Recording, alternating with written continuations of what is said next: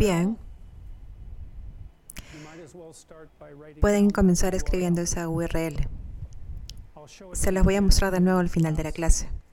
Ahí es donde está el syllabus. El syllabus les dirá prácticamente todo lo que necesitan saber sobre la clase. Hay un texto. Este es el texto. Consiste en lecturas de un texto más extenso. Uso esto porque es antiguo, pero muchos de los teóricos de los que hablaremos también son antiguos. Y entonces encontré que este texto en particular es preciso. Y muchas de las personas de las que vamos a hablar son muy tienen visiones muy sofisticadas de la personalidad. Y creo que eso les perjudica a menos que lean algo lo suficientemente sofisticado para que realmente entiendan, al menos hasta cierto punto, de qué hablaban las personas que vamos a estudiar. También podemos empezar, supongo, con una definición de personalidad. Es difícil definir algo que es genérico porque cuando se habla de seres humanos, no es tan sencillo averiguar qué constituye la personalidad y qué constituye otra cosa. Pero, así que voy a abordar esto desde diferentes perspectivas. Y mientras estoy en eso, me gustaría que consideraras también la naturaleza de lo que vas a aprender.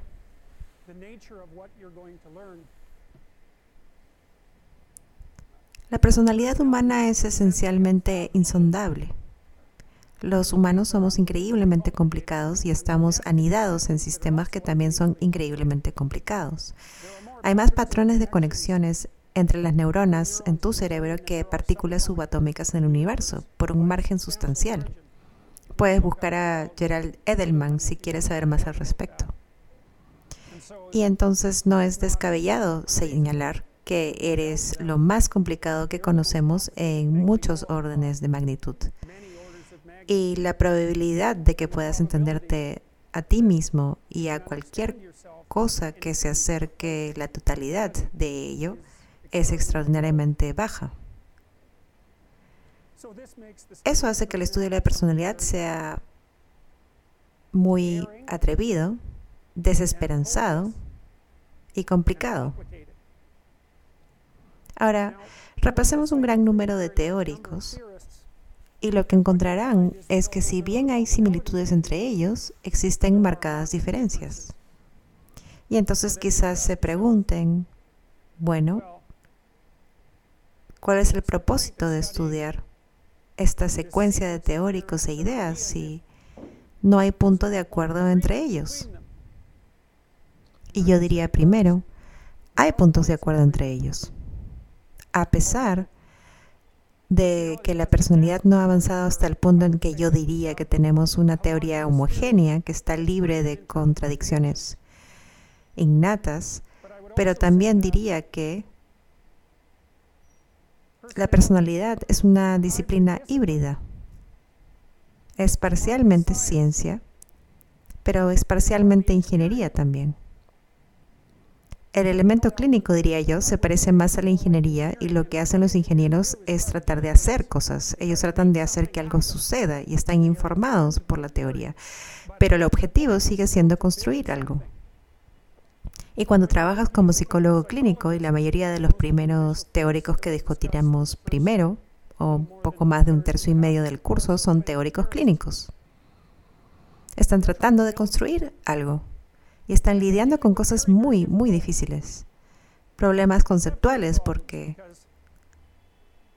están tratando de curar los trastornos mentales o incluso la infelicidad y tratando de traer salud. Y el problema de eso es que la definición de un trastorno mental no es una cosa precisa desde una perspectiva científica porque lo que es mentalmente sano y lo que no lo es es parcialmente un juicio social y parcialmente construido socialmente. Y eso en parte tiene que ver con las reglas y en parte tiene que ver con las ideales, porque también se puede decir que estar sano es ser normal. Pero también se puede decir que estar sano es ser un ideal. Y luego, por supuesto, te enfrentas al problema de tener que conceptualizar un ideal. Y no es evidente que la ciencia sea capaz de conceptualizar un ideal porque los ideales tienden a caer en el ámbito de los juicios morales, digamos, o juicios filosóficos en lugar de juicios científicos per se. Así que lo que les diría es que valdría la pena abordar este curso como si fueran ingenieros del espíritu humano.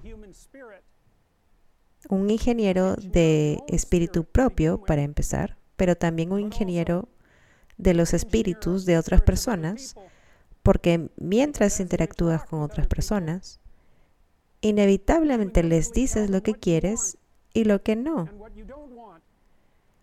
Cuando te dan lo que quieres y lo que admiras, les respondes positivamente, les prestas atención, les sonríes, te concentras, enfocas tus pensamientos en ellos, interactúas con ellos y los recompensas por actuar de una manera particular.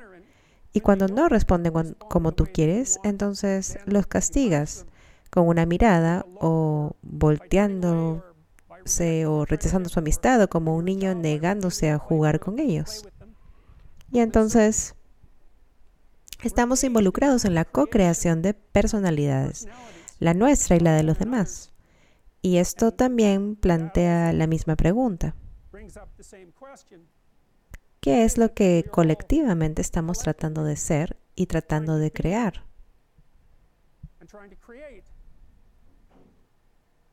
Sospecho que todos ustedes tienen la experiencia de no alcanzar el ideal, un ideal que persiguen para ustedes mismos o un ideal de otras personas que otras personas tienen para ustedes.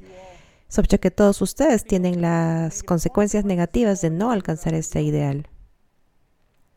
Freud conceptualizaría esto como el super yo imponiendo su juicio sobre el ego, siendo tú el ego, el super yo siendo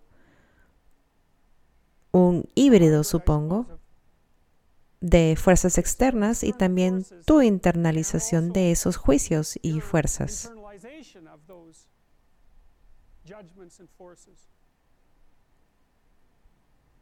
Ahora, la personalidad per se diría,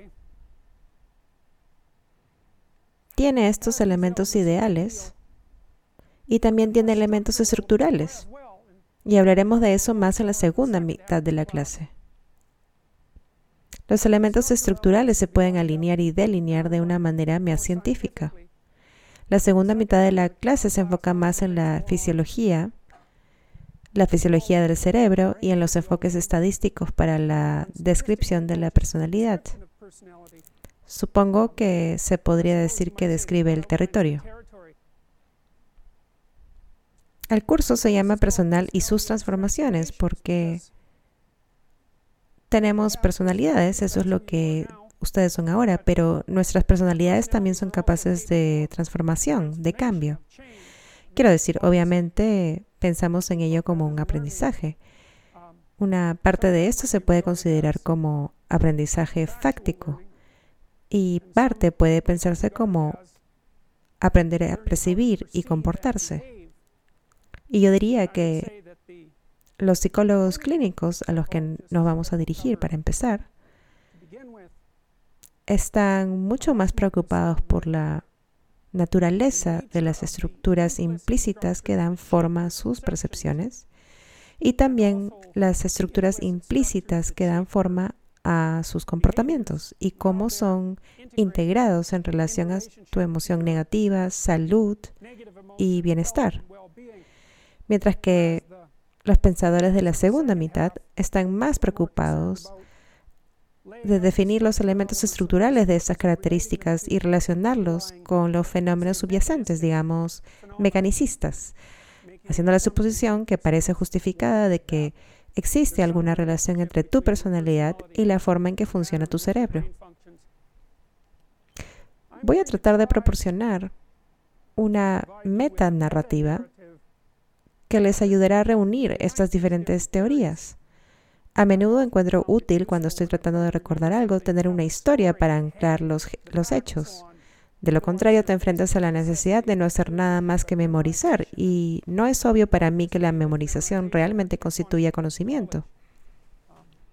Lo que constituye el conocimiento es esa generación de una estructura cognitiva que te permite comportarte más apropiadamente en la vida. Y entonces supongo que puedes decir que un curso de psicología, se podría argumentar que un curso de psicología especialmente de personalidad, es también un curso de sabiduría aplicada, asumiendo que la sabiduría es en parte tu habilidad de comprenderte a ti mismo. Así que no para que te presentes tanto como un misterio intolerable para ti mismo, y también para entender a los demás, para poder predecir su comportamiento, entender sus motivaciones, negociar con ellos, escucharlos y formular juegos conjuntos con ellos para que puedan integrarse razonablemente bien con otra persona y con una familia y sociedad.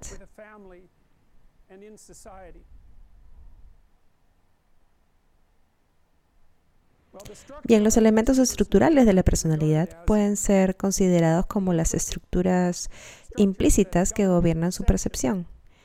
Y eso te inclina hasta cierto tipo de comportamientos. Puedo darles algunos ejemplos. Podemos hablar sobre los cinco grandes modelos solo brevemente.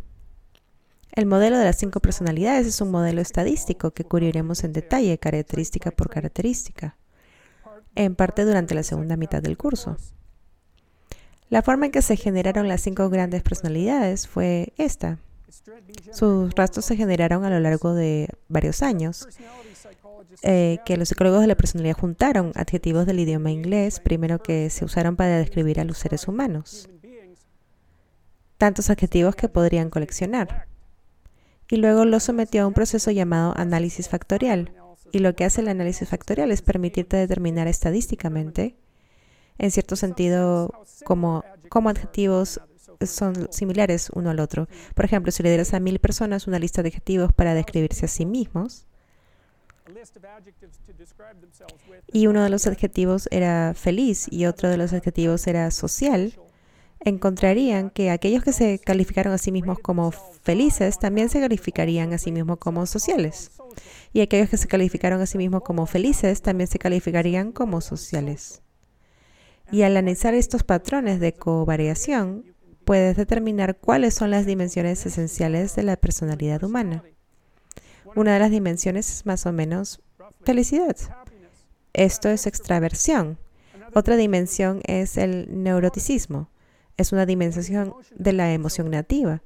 Entonces, si le preguntas a alguien si está ansioso y obtiene una puntuación alta, digamos, en una escala, también es probable que obtengan una puntuación alta en otro ítem que diga que están tristes y resulta que las emociones negativas se acumulan. Y así es probable que las personas que experimentan más de una emoción negativa experimenten más de todas ellas. Hay otra dimensión llamada amabilidad. Y las personas amables son desinteresadas, compasivas y educadas. Si estás tratando con una persona amable, no les gustan los conflictos, se preocupan por los demás. Si estás tratando con una persona amable, es probable que ponga sus preocupaciones por delante de las de los demás. No son competitivos, son cooperativos. Es una dimensión en la que están las mujeres. Las mujeres obtienen puntajes más altos que los hombres de acuerdo en todas las culturas incluyendo aquellas culturas en las que se han dado grandes pasos para producir una circunstancia social igualitaria, como Escandinavia. Las diferencias de género en la personalidad son mayores que en cualquier otro lugar. Otra característica es la meticulosidad. Este rasgo es excelente si quieres hacerlo bien en la escuela y en el trabajo, especialmente si eres gerente o administrador pero no puedo decir que entendemos mucho sobre la meticulosidad, aunque surge de manera confiable en los estudios hechos en grupos en diferentes países. Las personas meticulosas son diligentes, trabajadoras.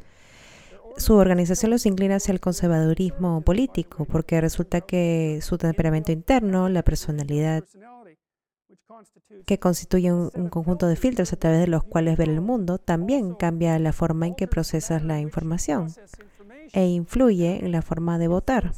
Y entonces puedes decir, y creo que esto es cierto, hemos estado haciendo mucha investigación al respecto. Cuanto más precisa sea la medida que tomes de las creencias políticas de alguien, más podrás saber la personalidad que tienen.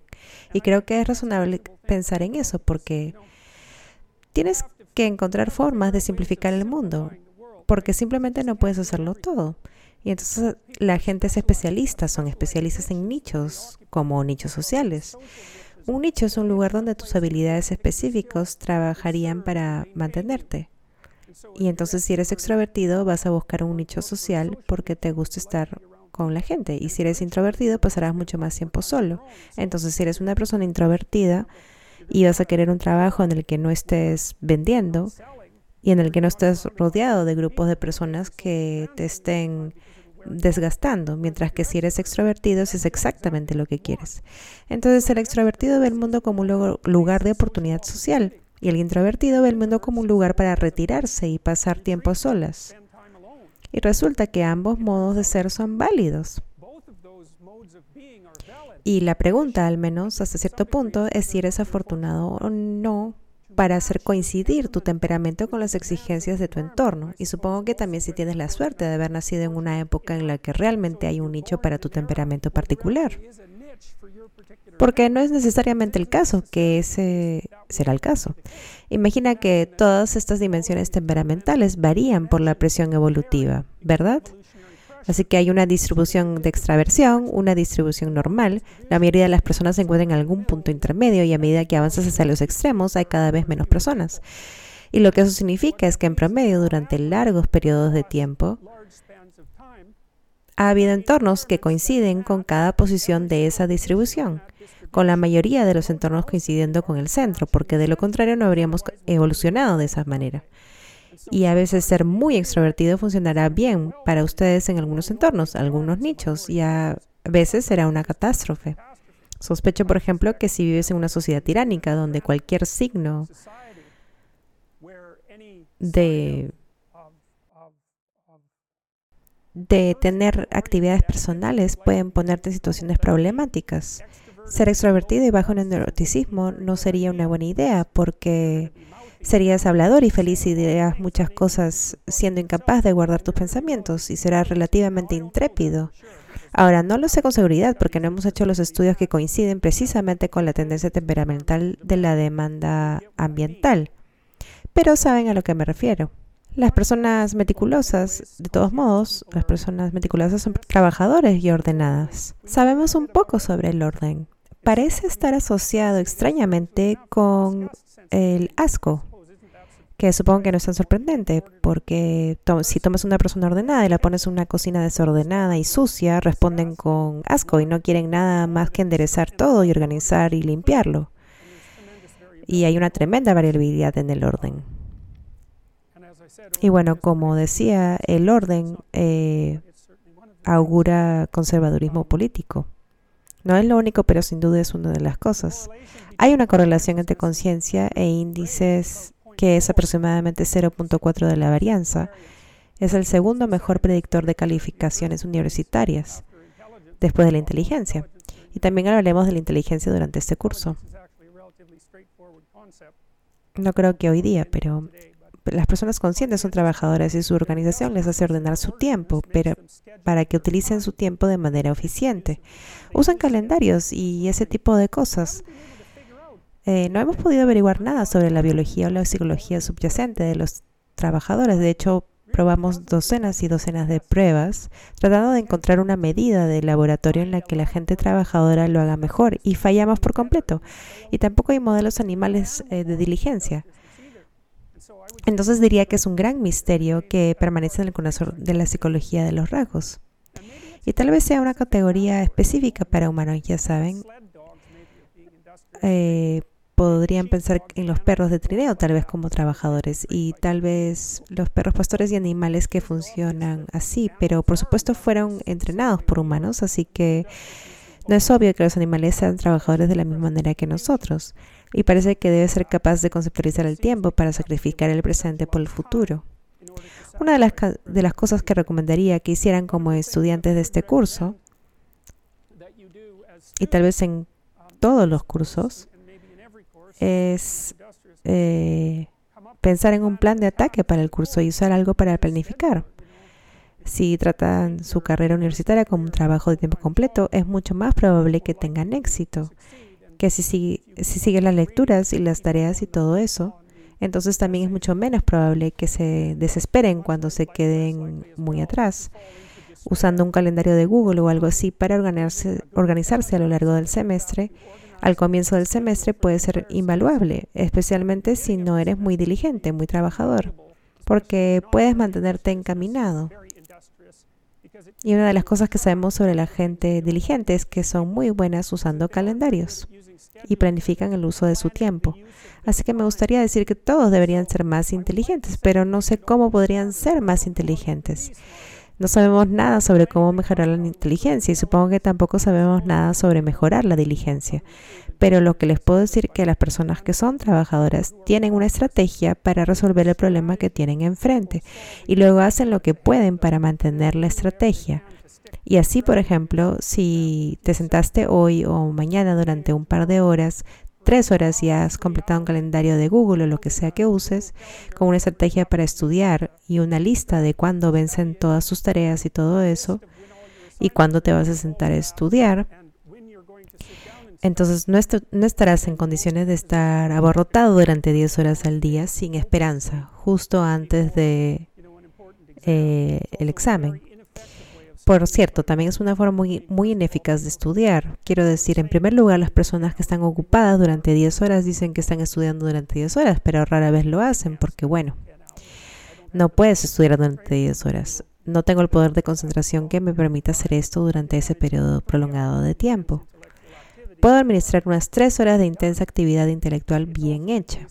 Y también es el caso si estudias y luego duermes y estudias y luego vuelves a dormir, dando espacios por lo que es más probable que recuerdes. También es mucho más probable que recuerdes si tratas de recuperar lo que estudiaste. Y luego resaltar y ese tipo de cosas no es muy útil. Pero leer, cerrar el libro, resumir lo que has leído sin abrir el libro, eso ayuda. La razón de esto es que practicas el recuerdo. Y eso es lo que tienes que practicar. Si estás practicando la memorización, debes practicar el recordar. No repases el tema una y otra vez, te ayudará con la memoria de reconocimiento, pero no te ayudará con la memoria de recuerdo. En fin, la última característica es la apertura. La apertura es una característica de la creatividad, también se asocia a la inteligencia de aquellos individuos inteligentes. Y estoy hablando técnicamente del coeficiente intelectual, tienden a ser más creativos, lo cual no es sorprendente y es más probable que las personas creativas sean políticamente liberales.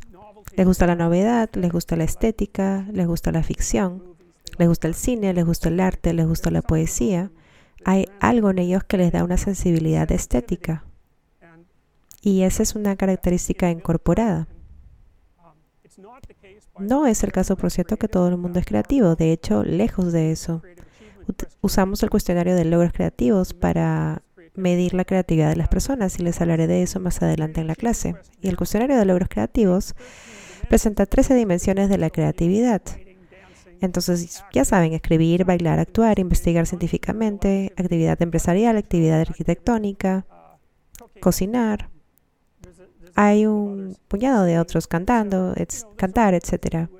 Ya saben, el tipo de cosas con las que asumirías que la gente podría ser creativa. Y luego les pide a las personas que se califiquen del 1 al 10 eh, sobre su nivel de logro en relación con todos los dominios creativos. Siendo cero, no tengo capacitación ni competencia en esta área. Y el 70% de las personas obtienen cero en todo el cuestionario de logros creativos. Una, persona, una pequeña proporción de personas están fuera de la curva y son creativas en múltiples dimensiones al mismo tiempo, excepcionalmente creativas. Resulta, como descubrirán, que este patrón, que se denomina distribución de Pareto, donde la mayoría de las personas acumulan hasta cero y algunas personas están fuera del extremo creativo, caracteriza todo tipo de distribuciones, como la distribución de dinero, por ejemplo. Es por eso que el 1% de las personas tienen la abrumadora mayoría del dinero. Es un 1% diferente en el tiempo y va cambiando. Y es mucho más probable que estés en el 1% si eres mayor, por supuesto. Porque una de las cosas que haces a medida que envejeces es intercambiar dinero por juventud. No creo que el intercambio realmente valga la pena, pero esto es lo mejor que tienes. De cualquier manera, estos rasgos particulares puedes pensar en ellos como formas de simplificar el mundo, ¿cierto? Hay muchos lugares diferentes en los que se puede actuar en el mundo y hay muchas maneras diferentes en las que se puede lucir y sobrevivir. Por eso puedes ser plomero, abogado, ingeniero y todos funcionan, ¿verdad? A pesar de ser formas de vivir muy diferentes. Y puedes tener diferentes personalidades y sobrevivir mientras puedas encontrar el lugar en donde tus filtros particulares y tu sesgo de comportamiento puedan satisfacer la demanda del entorno. Y una gran parte, diría yo, de una adaptación exitosa es precisamente eso. Ahora, también hay otros elementos de personalidad. Uno de los elementos que me impresionó, y esa en realidad es una de las críticas que tengo sobre los psicoanalistas y los clínicos en general, aunque les tengo mucha admiración y diría que lo que tienen que decir es muy digno de ser escuchado, eh, es que no es obvio que tu personalidad está dentro de ti.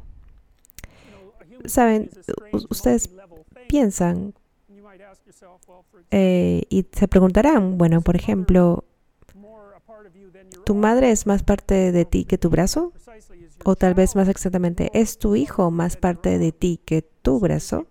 Ciertamente la gente hará cosas drásticamente sacrificadas para mantener a sus hijos con vida. Así que eres una persona y estás formado por todo tipo de subcomponentes de una persona, ninguno de los cuales puedes ver cuando miras a una persona. Toda una maquinaria complicada dentro de ti que te hace ser quien eres. Y luego, fuera de eso, por supuesto, estás anidado en todo tipo de sistemas complejos. Eres parte de una familia y de una comunidad, que es parte de una provincia, que es parte de un estado, que es parte de un consorcio internacional y de estados, que es parte de un ecosistema y cómo se hace una distinción entre tú y los sistemas en los que estás incrustado y, también es una dificultad extraordinaria. Una de las cosas que debes hacer como psicólogo clínico, por ejemplo, si estás tratando de diagnosticar a alguien con depresión, piensas, bueno, esta persona es terriblemente infeliz. Bueno, puedes pensar en ello como un problema con un, tu ajuste psicológico, pero la forma en que ven el mundo por ejemplo, si miras, una de las cosas que encuentras es que mucha gente tienen un primer episodio depresivo después de que les haya sucedido algo terriblemente fuerte. Mm, ¿Cierto? Perdieron a alguien o resultaron heridos o quedaron desempleados porque el desempleo es un golpe terrible para las personas. Y no es precisamente evidente que se pueda considerar deprimido a alguien que está infeliz y desesperado porque ya no tiene trabajo. Seguro que están tristes y no les va muy bien, pero el hecho de que no tienen más ingresos es realmente algo con consecuencias prácticas traumáticas y tratarlo como si fuera un trastorno mental parece ser contraproducente. También se da el caso, por ejemplo, de que si alguien viene a hablarte y está muy molesto, pueden manifestar los signos de un trastorno de ansiedad o de depresión o otras características clínicas para el caso. Y necesitas hacer un análisis cuidadoso de la forma en que están integrados en tu familia, porque, y eso es algo de lo, que hablaremos, cuando lleguemos a la discusión de Freud. Bueno, ya sabes, no es que las familias de todos sean necesariamente lugares felices para estar. Saben a lo que me refiero. El ser humano es muy dependiente. Tenemos un largo periodo de dependencia, en parte porque tenemos una corteza hiperdesarrollada que tarda mucho en programarnos en algo. Y que esto produce, por ejemplo, los lazos familiares muy estrechos que todos necesitamos desesperadamente. Porque ¿quién, quién quiere estar solo en el mundo? Pero también, también nos expone la probabilidad de enredarnos e incluso en una patología familiar multigeneracional. Y no es obvio, ciertamente no para eh, mí y para mis clientes, que el problema fundamental del paciente es el paciente. A veces el problema fundamental es él y la familia. Y tal vez esa persona haya sido identificada como la persona problemática. Es muy conveniente para todos los involucrados, claro, afirmar esta suposición. Y también es el caso, y esta es una idea fundamentalmente freudiana, es la idea de Edipo que dice, es muy fácil para las personas que se vuelven súper dependientes de sus padres y para los padres faciliten eso. Y luego el problema de desarrollo primario para el individuo es en realidad liberarse de los elementos entrometidos de la familia para que puedan existir como individuos independientes. Y bueno, hay variaciones culturales en esto que hacen compleja esta propuesta, pero esta es una tendencia fundamental, digamos, en la psicología freudiana. Muchos de psicólogos clínicos, todos los que vamos a estudiar, tienen una marcada orientación occidental. Uno de los supuestos fundamentales es que parte de la marca registrada de desarrollo psicológico positivo es la creación de un individuo capaz de actuar independiente. Y es decir, yo diría un ideal implícito que se esconde en el fondo de los supuestos clínicos, de todos los teóricos que son psicólogos clásicos.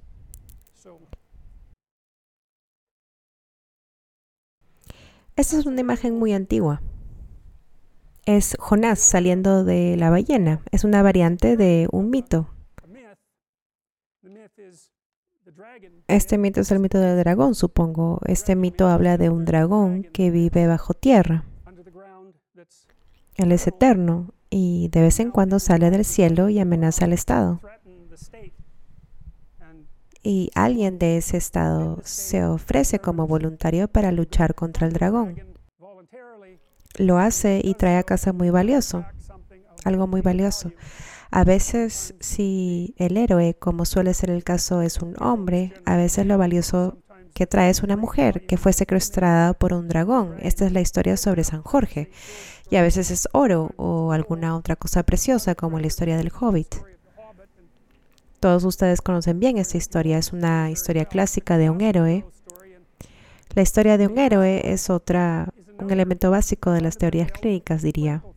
Se basa en la idea, idea que aprendemos a través del contacto voluntario con lo que nos causa miedo o disgusto. Y esta es la piedra angular de la teoría psicoanalítica. Jung, Carl Jung, a quien analizaremos en detalle, dijo, su lema principal era Insterquilinis invenitur. Yo, por supuesto, distorsiono terriblemente, está en latín, pero quiere decir ser hallado en el barro. Un hilo común entre los teóricos clínicos es que dentro de nuestra experiencia, uno puede pensar en ello como una experiencia fuera, en el mundo exterior, o una experiencia dentro del inconsciente.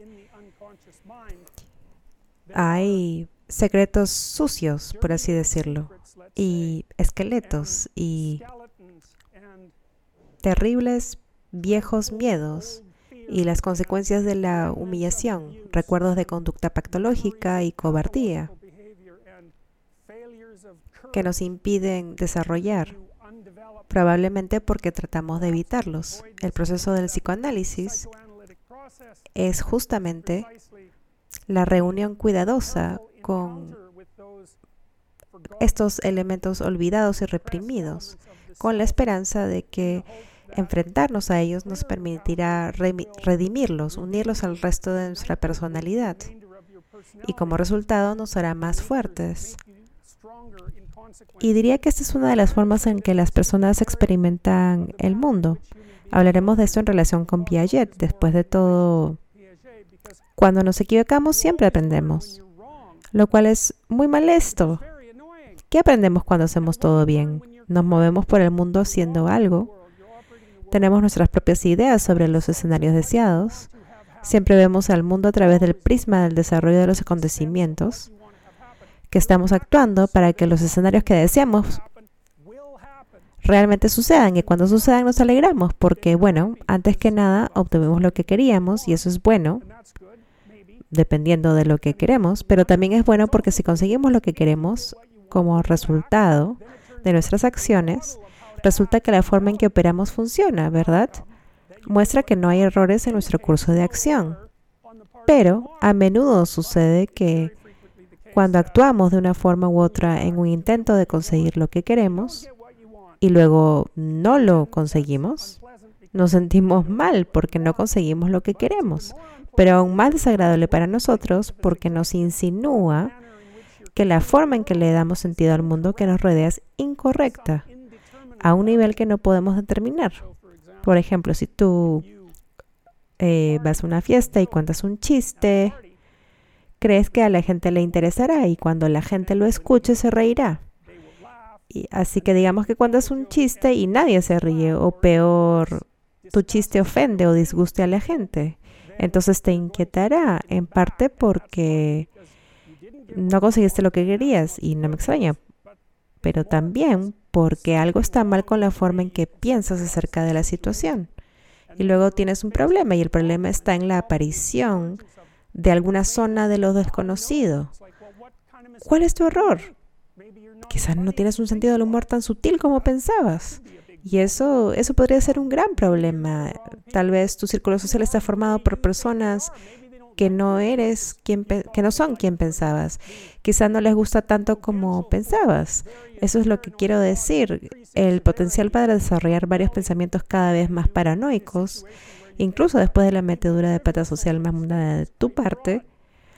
Eh, y cuando cometes tal error, debemos aceptarlo, identificar todas las opciones posibles para que puedas determinar qué es exactamente lo que hiciste mal y cómo arreglarlo para que en el futuro no cometas el mismo error. Y para esto necesitas, eh, en cierto sentido, lo que podemos describir como un viaje al vientre de la bestia. La bestia aquí es el lugar donde todo salió mal, donde estás abrumado por emociones negativas y caos y malentendidos. Y esta es una historia muy antigua. Su héroe es un hombre que emprende un voluntario viaje al inframundo para encontrar lo que yace ahí y languidece. Y este es el principal motivo de la teoría del psicoanálisis. Yo diría que este es en cierta medida el motivo principal de la práctica clínica, porque una de las cosas que hacemos como psicólogos clínicos es una búsqueda de lo que la gente teme, que quieren evitar, y puede ser en su pasado o en su presente o en su futuro, descomponiéndolo en partes más pequeñas y ayudar a las personas a desarrollar estrategias sobre cómo abordarlos y tratar con ellos y eso mejora la calidad de su personalidad. Y eh, les ayuda a convertirse en personas que no cometerán los mismos errores una y otra vez. Así que, ¿por qué necesitas tantas herramientas? Bueno, dije que en cierto modo, que ser psicólogo de la personalidad es como ser ingeniero. Estás tratando de crear mejores personas y puedes decir que si eres carpintero o mecánico, tu habilidad para arreglar el vehículo o construir una casa depende de tu habilidad en el manejo de un conjunto particular de herramientas. Y podemos decir que cuantas más herramientas tengas a tu disposición, más probable es que puedas hacer todo bien. Por lo tanto, quiero presentarles la perspectiva de lo que aprenderán en este curso. Es un conjunto de herramientas conceptuales complejas que les ayudarán a comprenderse mejor a sí mismos y así posicionarse con más éxito en el mundo. Y considero este curso principalmente práctico porque creo que de lo que dependes en la vida, no hay nada más importante para el éxito mientras te mueves por la vida que tu carácter y tu personalidad los manifiestas en cada situación. Y cuanto más sofisticado eres en tu pensamiento y en tu relación hacia ti mismo y hacia los demás, cuanto mejor entiendas a la gente, cuanto más profundamente entiendas la naturaleza de tu propia naturaleza, más probable es que te muevas por la vida de esta manera. Una manera que disfrutarás el hecho de que existes. No estarás irritado. Yo colecciono el trabajo de personas que considero brillantes sin comparación. Son difíciles de entender, sus ideas son complejas, pero eso no es sorprendente porque el tema de nuestra conversación es complejo en sí mismo y vital. Por lo tanto, requiere esfuerzo y puedo decirles que tratar de mantenerse al día con el material de lectura, si lees todo a tiempo, el curso será mucho, mucho más saturado, porque la gente muchas veces me pregunta, ¿y cómo leo los materiales del curso? Y yo les respondo, lee como que realmente importa. Y la respuesta, así es la respuesta correcta.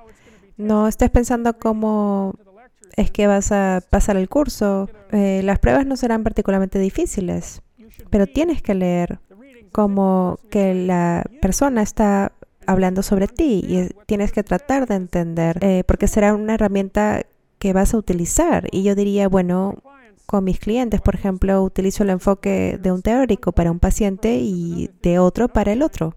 En general me parece que esto depende en cierta medida del temperamento del cliente. Por ejemplo, encontré que personas que tienen una apertura muy desarrollada, esa es una dimensión que incluye la creatividad, se prestan fácilmente al enfoque junguiano mientras que otros que son muy cerrados de apertura, eh, es mucho mejor usar el enfoque conductista. De hecho, todavía no sabemos mucho sobre psicología. Ese tipo de cosas son de mi experiencia y se cumplieron. Entonces, los materiales de práctica. Aquí hay un sitio web, dije que lo volvería a mostrar al final de la clase. El sitio tiene todos los materiales de lectura que no están en el libro de texto. El libro de texto contiene las obras de los clásicos, los escritos de autores como Jung, Freud, Piaget, Rogers, etc. Y como dije, elegí este tutorial en particular porque creo que el autor hizo un gran trabajo al resumir lo que es muy difícil de generalizar. En el sitio también encontrarán enlaces a textos porque la mayor parte del material moderno esto se aplica, digamos, a la neurociencia, así como la teoría de los rasgos de personalidad. Creo que es mejor leer los materiales originales y analizarlos en detalle a medida que avanzamos en el curso. Y esto también les introduciría a materiales de la investigación científica, que de nuevo hay un cierto lenguaje que necesita ser dominado para entenderlos. Pero en términos de práctica y especialmente si van a continuar dedicarse a la psicología como continuación de sus estudios o como profesionales, sería útil leerlo. Así que aquí otra vez está la dirección del sitio web del curso, se va a jordanpeterson.com, que es fácil de recordar, si pueden recordar mi nombre. Y entonces las clases se enumeran allí y se pueden encontrar el plan de estudio. Entonces esto es lo que estaremos estudiando. Las clases son un poco raras este año. Ya tenemos clases una hora y el siguiente dos horas. No estoy muy seguro de cómo lo haremos, pero lo resolveremos.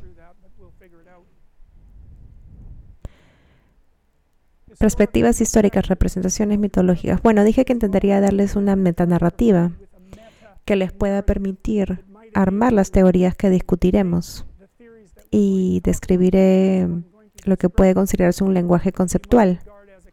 por lo que puedo decir, imaginen que necesitan saber sobre dos tipos de cosas.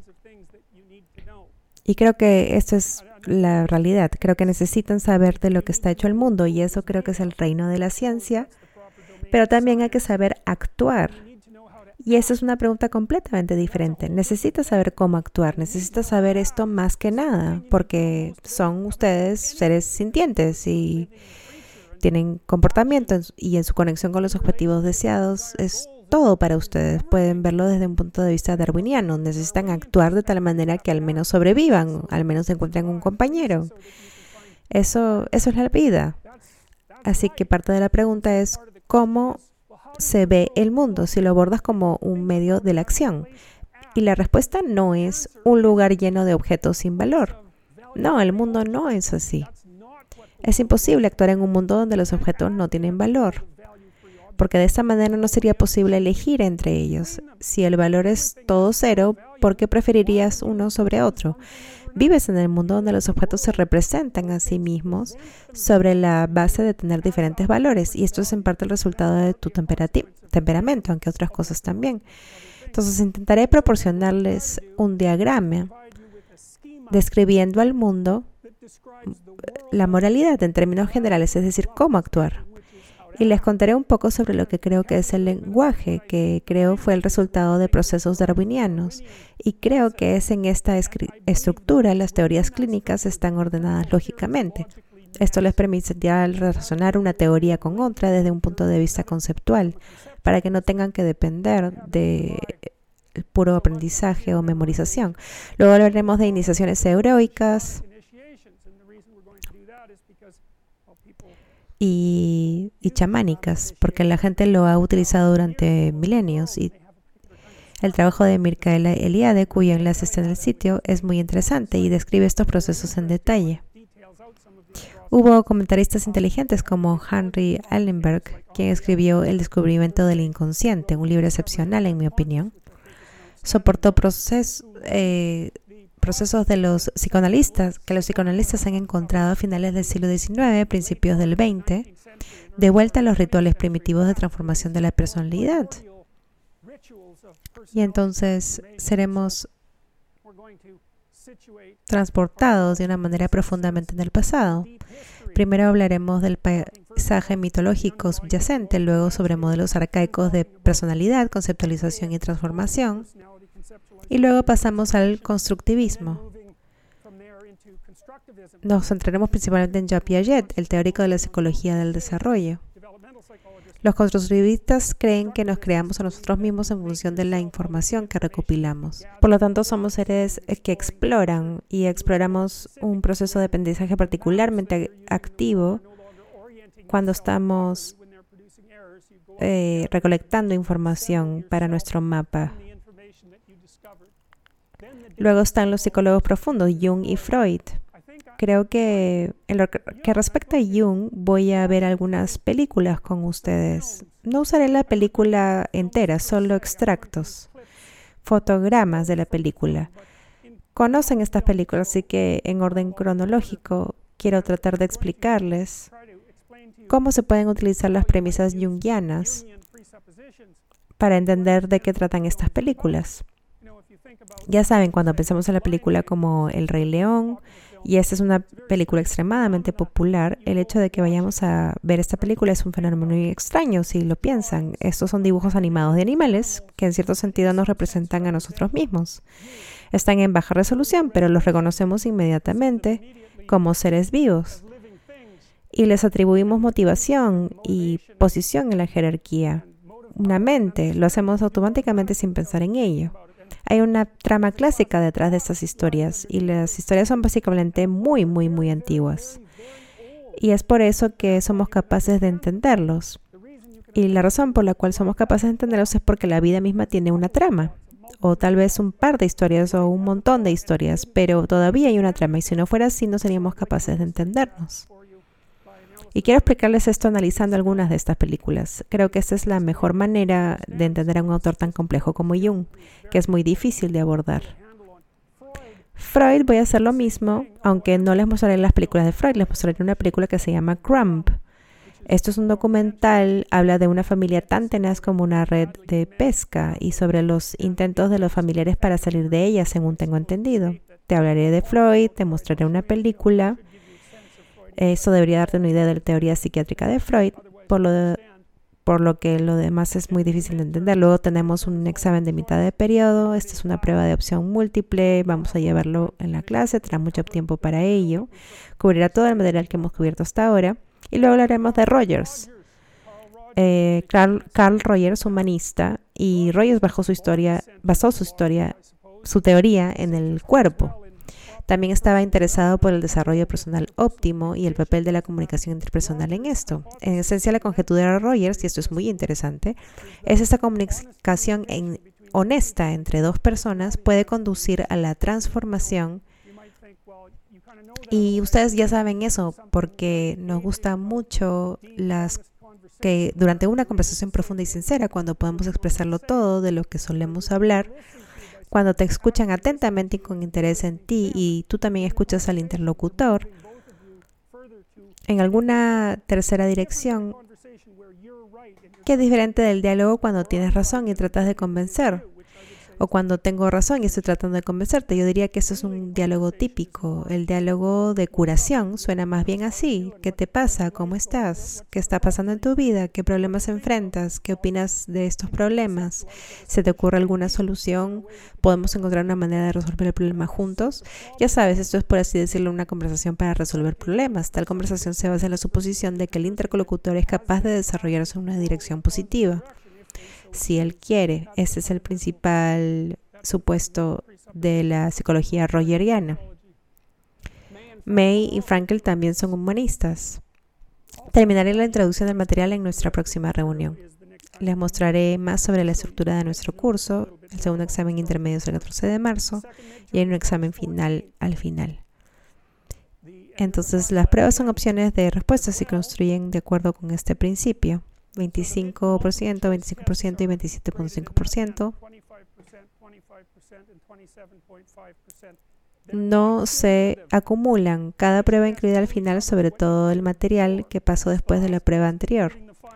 Se le pedirá que escriba un ensayo que será el 15%. Lo siento, necesito mil palabras, no 750. También harás un ejercicio en línea, análisis personalidad no se califica, solo necesita completar el ejercicio y proporcionar una prueba de finalización. Este ejercicio te ayudará a analizar tu propia personalidad tratando el método modificado de los cinco grandes, enfocándote en tus virtudes y vicios. Así que esto, ese es un ejercicio de aplicación activa, teoría de la personalidad a la tarea de desarrollo personal. Así que esta es la estructura de este curso. También les diré, hay una hoja de notas en la sección programa de estudios. He dividido los temas de ensayo en grupos de acuerdo a los temas que abordaremos durante el semestre y te recomiendo encarecidamente que vayas allí y te registres. Un número limitado de estudiantes puede tomar un ensayo sobre cada tema. Y la razón de esto es que no quiero forzar a mi asistente a comprobar 200 ensayos en la última semana del curso. Entonces elige un tema y regístrate. Y por favor hazlo rápido. Eso es lo que hace la gente Meticulosa, por cierto. Eso te ayudará a organizarte. Publicaré algo útil sobre cómo escribir, especialmente cuando tienes que escribir un ensayo de mil palabras. Y terminaré.